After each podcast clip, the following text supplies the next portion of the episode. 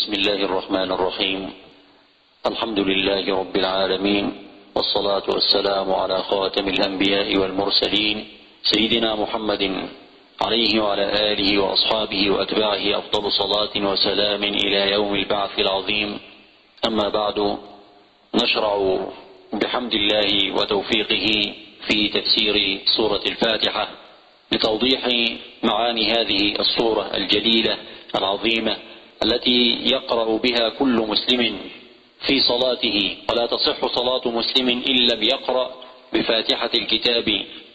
بداية نذكر من أسمائها أنها سميت بفاتحة الكتاب وسميت بأم الكتاب وسميت بالسبع المثاني أي التي تكرر في كل صلاة وسميت بالقرآن العظيم. فعن أبي هريرة رضي الله عنه قال قال رسول الله صلى الله عليه وسلم الحمد لله رب العالمين أم القرآن وأم الكتاب والسبع المثاني والقرآن العظيم. وسميت بسورة الحمد وسميت بسورة الصلاة وسميت بسورة الشفاء. هذه الأسماء وغيرها بعض العلماء أوصل الأسماء في سورة الفاتحة إلى أكثر من عشرين اسما ذكر أكثر من عشرين اسما لسورة الفاتحة. وكثرة الأسماء تدل على شرف المسمى. كلما كان للشيء أسماء كثيرة دل ذلك على شرفه وعلى عظم قدره ومكانته. بسم الله الرحمن الرحيم. تودو زلوبور يصوم على الله عز وجل يا فايز الله استيجا سمبري صدور رسول محمد صلى الله عليه وسلم سيس فاميلياريز سيجيدوريز Iniciamos hoje com a graça e bênção anuência de Allah a tradução da Surat Al-Fatiha essa surata nobre que é a abertura aquela que todo muçulmano tem de ler essa surata em todas as salat que ele fizer. Nenhuma salat é válida sem a leitura da abertura.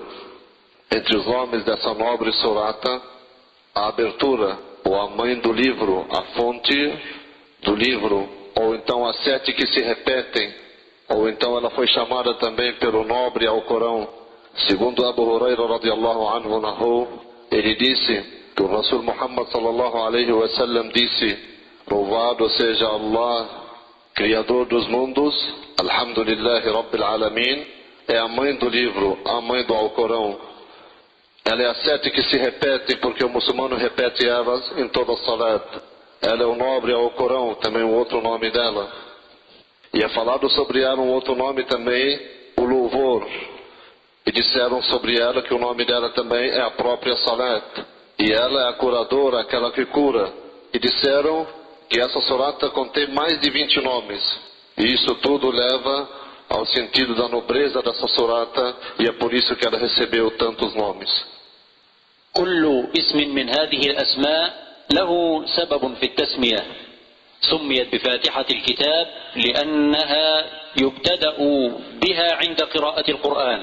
أول شيء نفتتح به قراءة القرآن سورة الفاتحة. وسميت أم الكتاب لأنها تحتوي على كل علوم القرآن الكريم. ضمن الله سبحانه وتعالى فيها كل علوم القرآن الكريم. لأن القرآن الكريم تدور معانيه حول معرفة الله سبحانه وتعالى. الإلهيات يعني معرفة الله وصفاته وجلاله وأسمائه سبحانه وتعالى والفاتحة في بدايتها صفات الله عز وجل. بسم الله الرحمن الرحيم. الحمد لله رب العالمين. الرحمن الرحيم. إشارة إلى علوم الإلهيات المتعلقة بالله عز وجل. Cada nome dessa nobre surata, da surata al-Fatiha, tem um motivo. Ela foi chamada de abertura porque ela que abre a nobre leitura do Alcorão, ela é a primeira surata e com ela se abre a leitura sagrada do Alcorão. Ela foi chamada a fonte do livro ou a mãe do livro porque nela está resumido toda a ciência que uma pessoa tem de ter. Por exemplo, o Alcorão Sagrado inteiro, ele fala sobre coisas essenciais. E todas essas coisas essenciais estão resumidas na Fatiha. Por exemplo, como conhecer Allah, os seus nobres atributos, Está resumido na Fatiha quando diz Bismillah ar-Rahman ar-Rahim, em nome de Allah, o misericordioso, o misericordiador. Está falando dos atributos de Allah. O louvor é para Allah, Criador dos mundos. Outros atributos e os louvores para Allah. Se repete depois Ar-Rahman, Ar-Rahim, o misericordioso, misericordiador. Então ela resume primeiro os atributos, faz a pessoa conhecer Allah, seus nomes e os seus nobres atributos. ثاني علوم القرآن علم المعاد المعاد والرجوع إلى الله عز وجل يوم القيامة ماذا بعد الموت ماذا سيكون من الميزان والصراط والحساب والجنة والنار وكل ما يتعلق بيوم القيامة؟ أشار الله في سورة الفاتحة إلى هذا اليوم بقوله مالك يوم الدين إشارة إلى علوم المعاد. Segunda parte que essa nobre sorata resume a ciência que as pessoas têm que ter dos dias determinados por Allah, o dia do retorno para Allah Azawajal, a ciência do Alcorão, o que ele fala da morte e o que ele fala do pós-morte, o que ele fala sobre a ressurreição, sobre a Sirat e por fim sobre o paraíso ou sobre Annar, o inferno. Resumido isso, num versículo do Alcorão da Surat al-Fatiha que diz: O soberano do dia do juízo, ele tem a soberania desse dia. بعد ذلك علم الشرائع والأحكام المطلوبة من الإنسان المسلم وهذه في القرآن الكريم كثيرة لها آيات كثيرة. جاءت إشارة لها في سورة الفاتحة بقول الله عز وجل إياك نعبد وإياك نستعين. إياك نعبد وإياك نستعين بمفهوم العبادة الشامل الواسع التي تضمنت أو اشتملت على علوم كثيرة في القرآن الكريم. Seguimos então com essa nobre sorata que nos leva depois ao resumo da jurisprudência da unicidade de Allah Azawajal. Num versículo também dela, quando se diz só a ti adoramos e só a ti imploramos ajuda. علم النبوات بعد ذلك علم النبوات الأنبياء والمرسلون عليهم السلام الأنبياء والمرسلون لهم قصص كثير عظيم في القرآن الكريم وقد أشار الله عز وجل إلى هذا العلم بقوله اهدنا الصراط المستقيم صراط الذين أنعمت عليهم صراط الذين أنعمت عليهم فالذين أنعم الله عليهم في مقدمتهم الأنبياء والمرسلون إشارة إلى علوم القصص القرآني nos fala também essa nobre sorata das profecias dos profetas e dos mensageiros e do caminho que nós devemos trilhar. Foi narrado no Alcorão várias histórias nobres dessas nobres pessoas que passaram pela terra, que foram os profetas e mensageiros. Isso está resumido no Alcorão, na Surata Al-Fatiha também, no versículo que diz: Guia-nos a senda reta, a senda dos agraciados, que são os agraciados, as melhores pessoas que passaram pela terra foram os profetas. وهكذا سورة الفاتحة على صغرها وعلى حجمها تضمنت معاني وعلوم القرآن الكريم جميعها فسميت بفاتحة الكتاب أم الكتاب. ولذلك يكررها المسلم في كل صلاة تذكيرا له وربطا له بعلوم القرآن الكريم حتى يكون ذلك حاضرا في ذهنه على الدوام. E essa surata curta nas palavras, grande nos sentidos, ela resumiu então todo o sentido do Alcorão Sagrado e toda a ciência que é o Alcorão, e é por isso que ela é chamada da fonte do Alcorão ou a mãe do livro, e é por isso que todo muçulmano, pela importância do significado das suas palavras e dos seus versículos, ele tem que recitá-la em toda a salata. كل اسم من أسماء الفاتحة له معنى وله سبب من أسماء الفاتحة كذلك الشافية الشافية من قرأها بنية الشفاء موقنا بالشفاء من الله عز وجل أعطاه الله سبحانه وتعالى شفاء من أمراضه ومن علله والراقية يقرأها الإنسان على المريض فيشفى بإذن الله. وإن تأخر الشفاء أعطاه الله الأجر والثواب أعطاه الله الأجر والثواب. وقد جرى أن أحد الصحابة رضوان الله عليهم سيدنا أبي سعيد الخدري رضي الله عنه وأرضاه ذكر أنه كان في مجموعة من أصحابه في سفرة ونزلوا على حي من أحياء العرب طلبوا منهم طعاما فلم يعطوهم طعاما. وعندما خرجوا من هذا الحي قدر الله عز وجل أن لدغ سيد هذا الحي. لدغ سيد هذا الحي يعني أصابته آه، حية بسمها ولم يجدوا له شفاء. فقالوا اذهبوا إلى هؤلاء النفر الغرباء لعلكم تجدون عندهم شيئا من الرقية سألوهم فقال أحدهم نعم أنا أرقيه لكم. ذهب وقرأ عليه سورة الفاتحة فقام كأنه نشط من عقال يعني كأنه بعير مقيد. وفك قيده وقام على الفور. بسم الله ما شاء الله. أوقف الله السم في بدن هذا اللديغ بفضل قراءة سورة الفاتحة لأن فيها أسرار الشفاء عظيمة.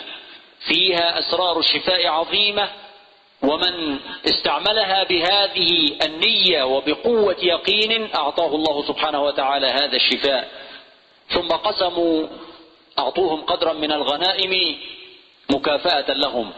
وعندما ذهبوا إلى رسول الله صلى الله عليه وسلم قالوا يا رسول الله جرى معنا كذا وكذا وقرأنا سورة الفاتحة وأعطونا كذا. فقال النبي صلى الله عليه وسلم لمن قرأ ما الذي أدراك أنها راقية؟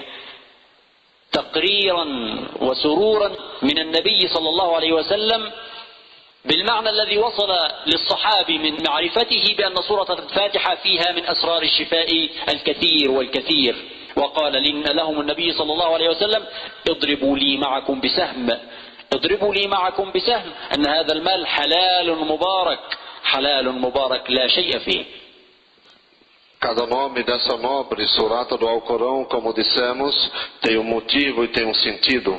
Foi citada que ela é a surata que cura.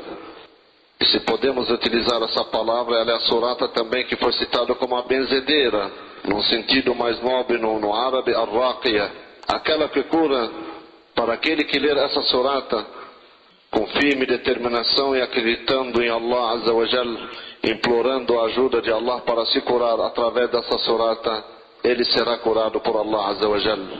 Um dos sahabas, Abi Sa'id al-Khudri, na companhia de alguns sahabas, foram parar numa aldeia. E nessa aldeia eles pediram algum tipo de alimento e as pessoas não deram alimento a eles. Quando saíram daquela aldeia, o senhor daquela aldeia foi picado por uma cobra, atingido pelo veneno da cobra. Disseram: vá até aquele grupo de pessoas que estavam conosco. Talvez eles tenham remédio para esse veneno dessa cobra.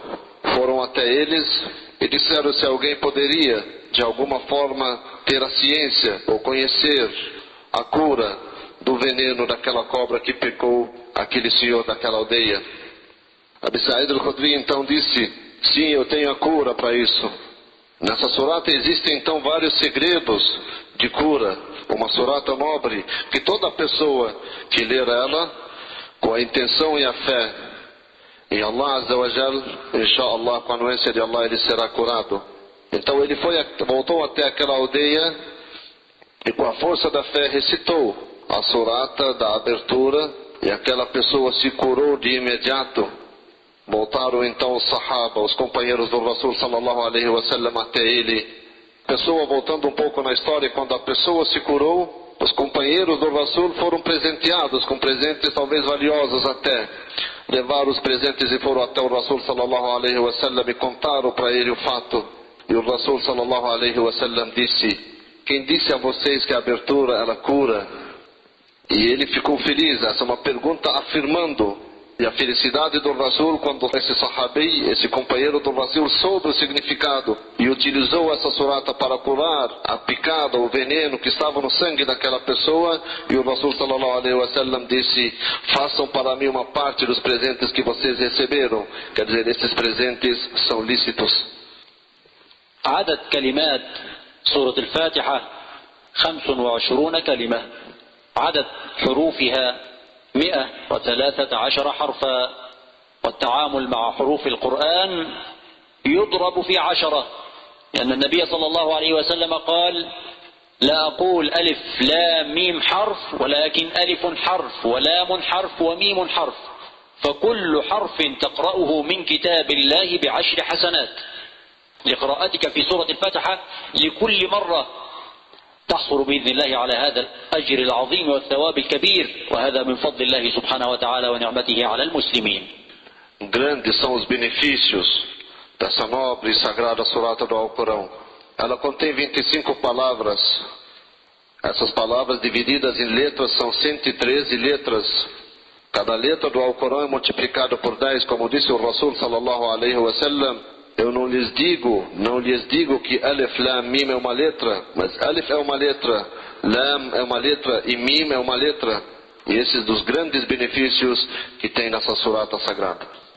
فضائل سورة الفاتحة من فضائلها أنها أعظم سورة في القرآن الكريم ورد ذلك فيما أخرجه الإمام أحمد عن أبي سعيد رضي الله عنه وأرضاه قال كنت أصلي كنت أصلي فدعاني رسول الله صلى الله عليه وسلم فلم أجبه حتى صليت.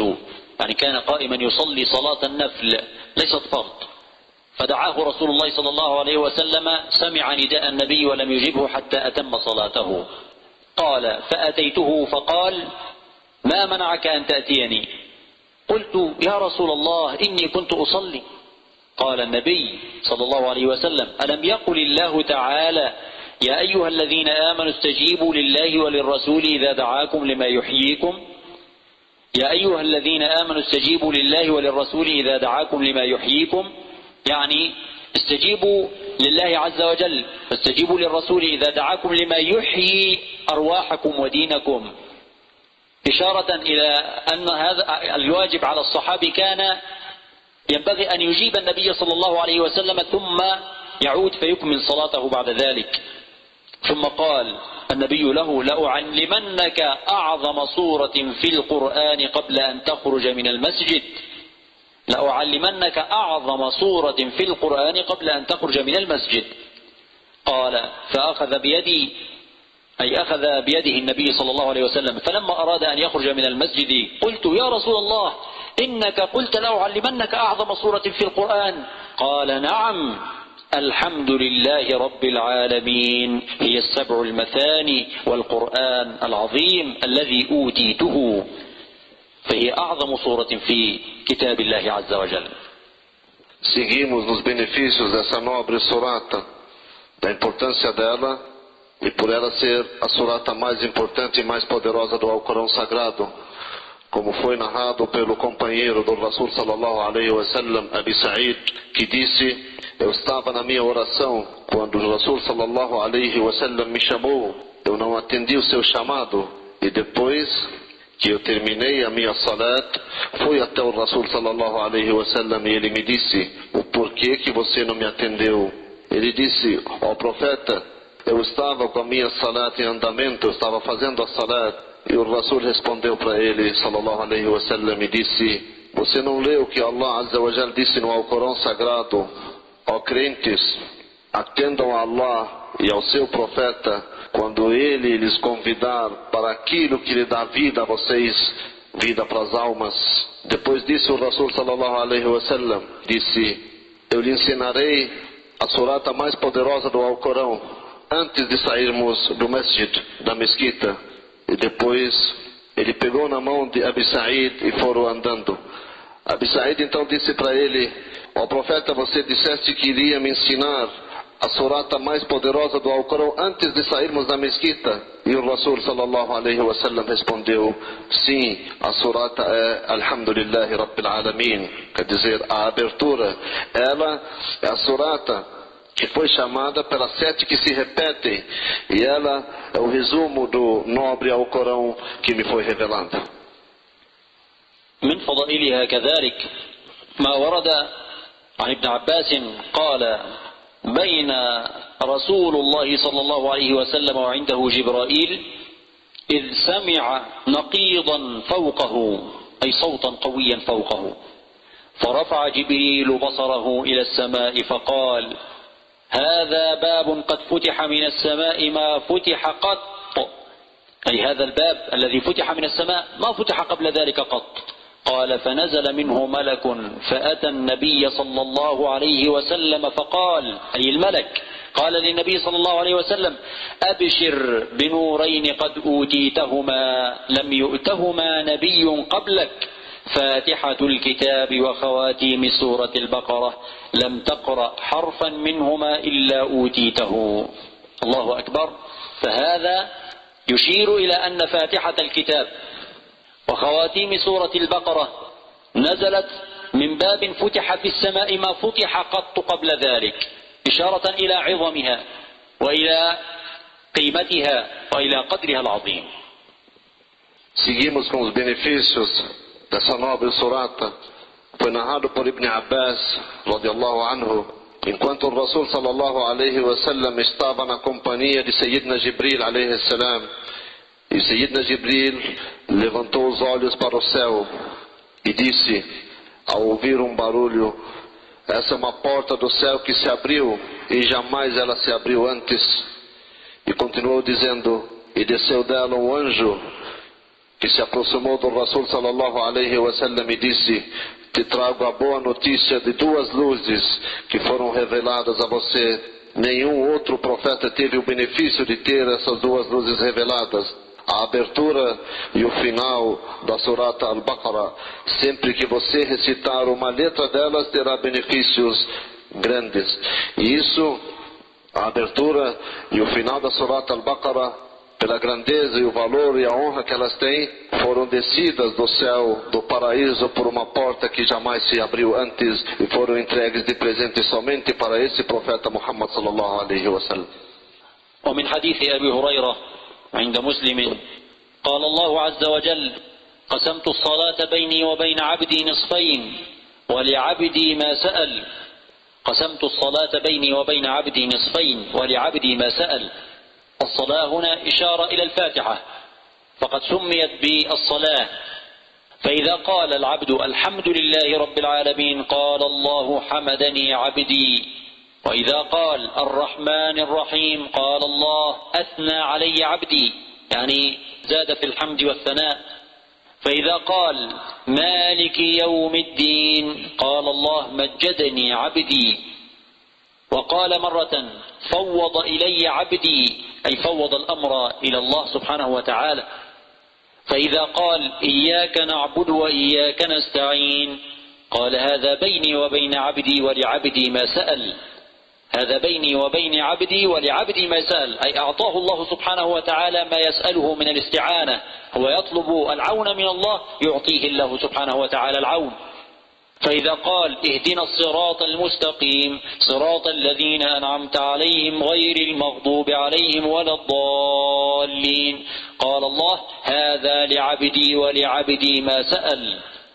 طلب العبد الهداية من الله يعطيه الله سبحانه وتعالى الهداية بإذنه سبحانه وتعالى. وهذا من فضل سورة الفاتحة. Entre os benefícios também da Surat Al-Fatiha, segundo Abu Huraira radiallahu anhu narrou no hadith que está em Muslim, Allah Azza wa Jal disse: Eu dividi a Salat Al-Fatiha entre mim, entre eu e o meu servo em duas partes. Sempre que o meu servo disser louvor a Allah, o Senhor dos mundos, Allah Azza wa Jal responde: O meu servo me louvou. E quando continua o servo a recitar as Fatiha dizendo o misericordioso, o misericordiador, Allah responde: Meu servo me honrou. E na Fatiha continuando, o soberano do dia do juízo, Allah Azza wa Jal diz, meu servo me enalteceu. Quando vem o pedido ou a entrega do muçulmano dizendo só te adoramos e só te imploramos ajuda, Allah Azza wa Jal diz, isso é entre eu e o meu servo, e ao meu servo será dado o que ele pergunta, guia-nos à senda reta. Aí começam os pedidos. E Allah Azza wa Jal diz: Esse é o pedido do meu servo e ele será atendido nos seus pedidos. O benefício da Fatiha, aquele que ler a Fatiha com devoção, com entrega, com fé, tem vários benefícios e entre os benefícios dela é se entregar a Allah, pedir que Ele nos guie a senda reta, a senda dos agraciados de sermos atendidos por Allah Azza wa Jal. وعلى العبد أن يشعر بهذه المعاني وهو يقرأ سورة الفاتحة في الصلاة أن الله سبحانه وتعالى معه أن الله معه وأن الله سبحانه وتعالى يرد عليه عندما يقرأ آياتها. هذه المعاني تجعل العبد يتعلق بالله سبحانه وتعالى وتصبح صلاته لها روح لا تكون مجردة وخالية وعبارة عن كلمات يقولها الإنسان بدون تفكر ولا تدبر. لا الفاتحة قسمة بين الله وبين عباده. قسمة بين الله وبين عباده وفيها معاني عظيمة. ودعاء العبد فيها مستجاب بإذن الله. Então toda pessoa, todo servo tem de sentir quando recita essa sorata sagrada do Alcorão, que é a abertura que Allah Azza wa Jal está junto a ele, que Allah Azza wa Jal está respondendo os pedidos dele, os louvores dele. Isso faz com que o servo tenha uma ligação ainda mais forte com Allah Azza wa Jal. Isso faz com que ele se concentre, se for durante a salat, se concentre muito mais na salat. Isso faz com que ele sinta muito mais o gosto e o sabor da fé. ومن هذا الحديث أخذ العلماء بعض الأحكام منها أن الفاتحة لا بد أن تقرأ في كل ركعة من الركعات. تقرأ في كل ركعة. مصداقا لقول النبي صلى الله عليه وسلم من صلى صلاة لم يقرأ فيها بأم الكتاب فهي خداج. أي ناقصة ناقصة الثواب غير تامة. وقوله صلى الله عليه وسلم لا صلاة لمن لم يقرأ بفاتحة الكتاب. لكن البعض قال يقرأ بها خلف الإمام سرا. إذا كان الإمام يقرأ فهو يقرأ بها خلف الإمام سرا. والبعض الآخر قال ينصت ويستمع لقراءة الإمام لقول النبي صلى الله عليه وسلم إنما جعل الإمام ليؤتم به فإذا كبر فكبروا وإذا قرأ فأنصتوا. وإذا قرأ فأنصتوا. والأمر في ذلك سهل ميسور. فمن أخذ بقول هؤلاء فهو صواب ومن أخذ بقول غيرهم فهو صواب بإذن الله لكن لا بد أن تقرأ الفاتحة في كل ركعة من ركعات الصلاة Pela importância dessa nobre sorata, existem algumas regras.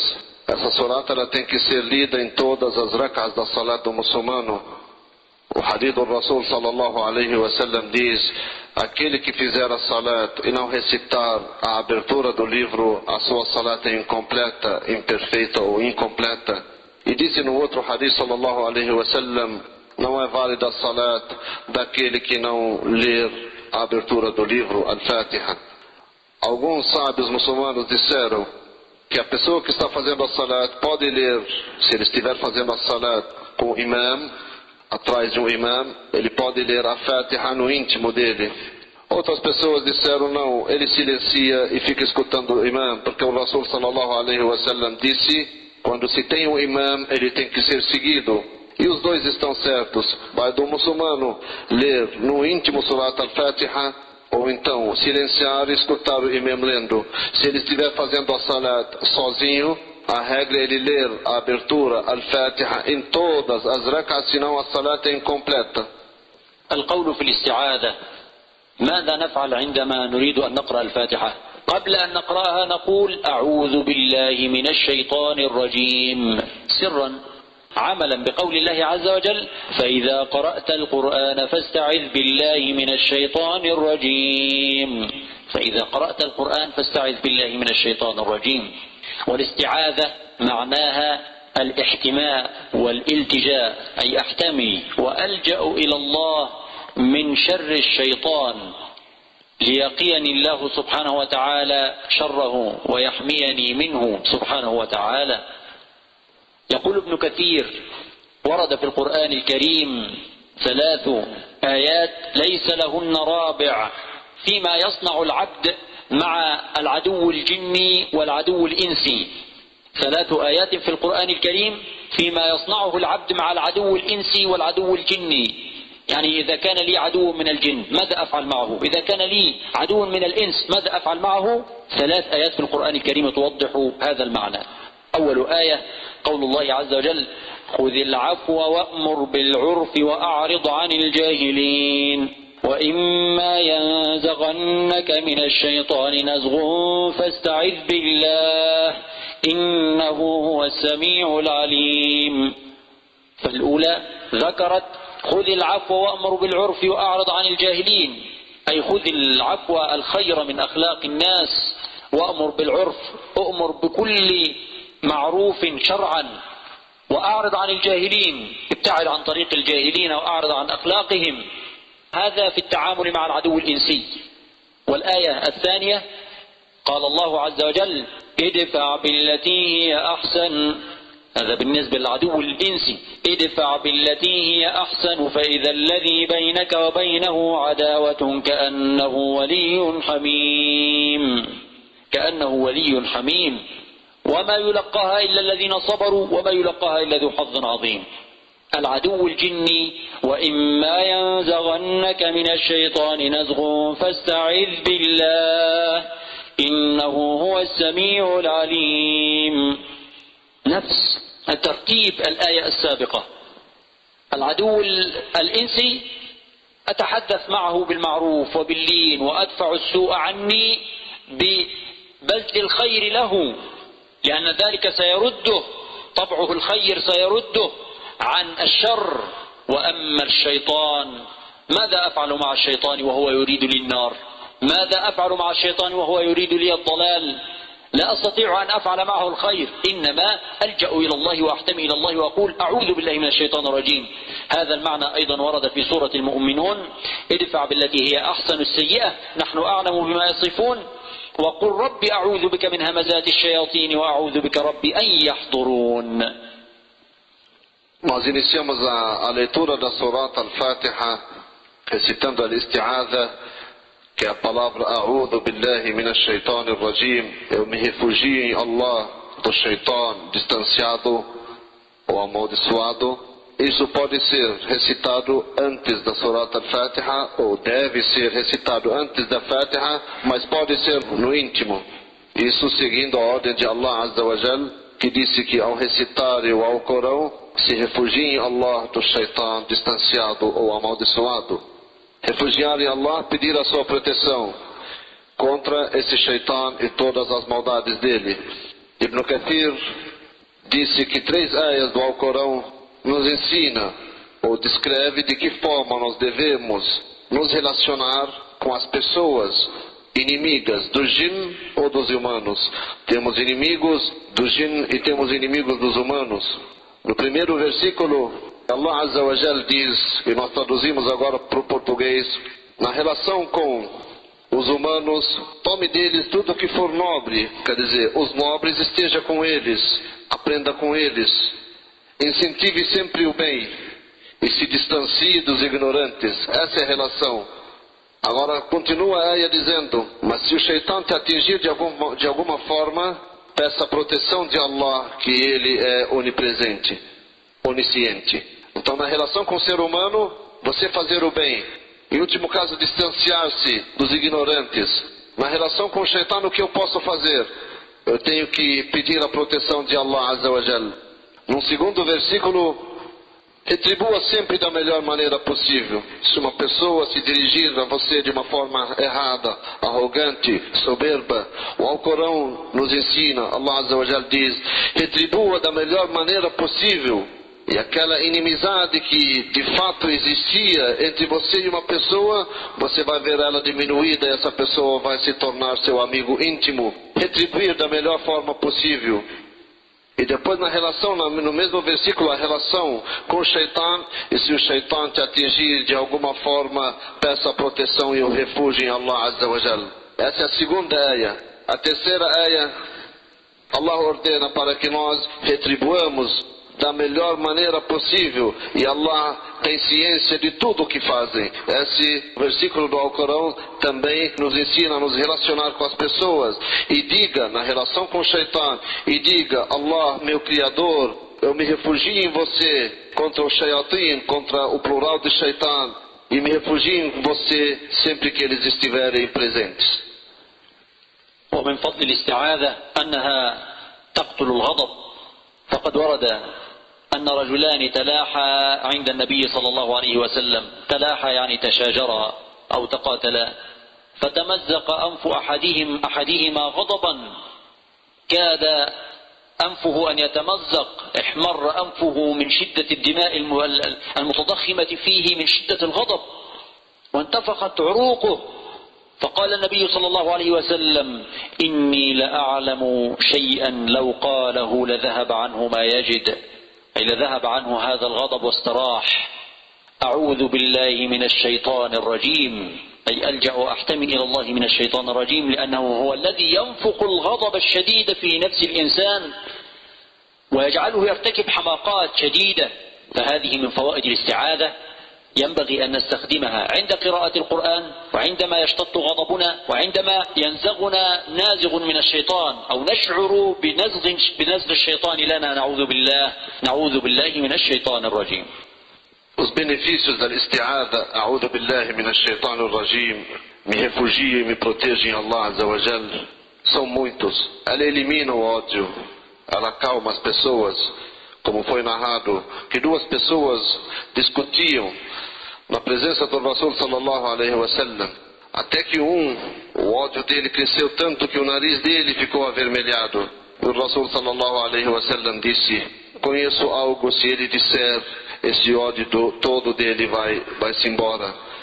Disseram o que que ele disse, A'udhu billahi minash shaitanir rajim Essa palavra, se refugiar em Allah e pedir a proteção dele, devemos repeti-la sempre, principalmente a obrigação de repeti-la antes de iniciarmos a recitação do Alcorão. Repeti-la sempre que nos sentimos no estado de ódio ou de nervo, repeti-la sempre que sentirmos que o shaitan de alguma coisa está querendo sussurrar ou está querendo se apresentar a nós. إذا يستحب قراءة الاستعاذة قبل قراءة الفاتحة. بعد ذلك نعلم أن نعوذ بالله من الشيطان الرجيم. الشيطان هو عدو الإنسان. من عهد آدم عليه السلام ومعنى الشيطان الذي شطن فابتعد ابتعد عن طاعة الله سبحانه وتعالى وحقت عليه لعنة الله عز وجل وطارد الإنسان ليوقعه في المعاصي وفي الذنوب. والله سبحانه وتعالى أمرنا أن نستعيذ بالله من الشيطان الرجيم فيبعد شره عنا Portanto, é aconselhável dizer A'udhu Billahi Minash Shaitan Rajim antes de iniciarmos a recitação da Fatiha e a recitação do Alcorão no geral. E saber que desde a época de Sayyidina Adam alayhi salam e o Shaitan começou a inimizade dele e Allah Azza wa Jal distanciou ele, é por isso que o nome Shatana quer dizer é distanciado.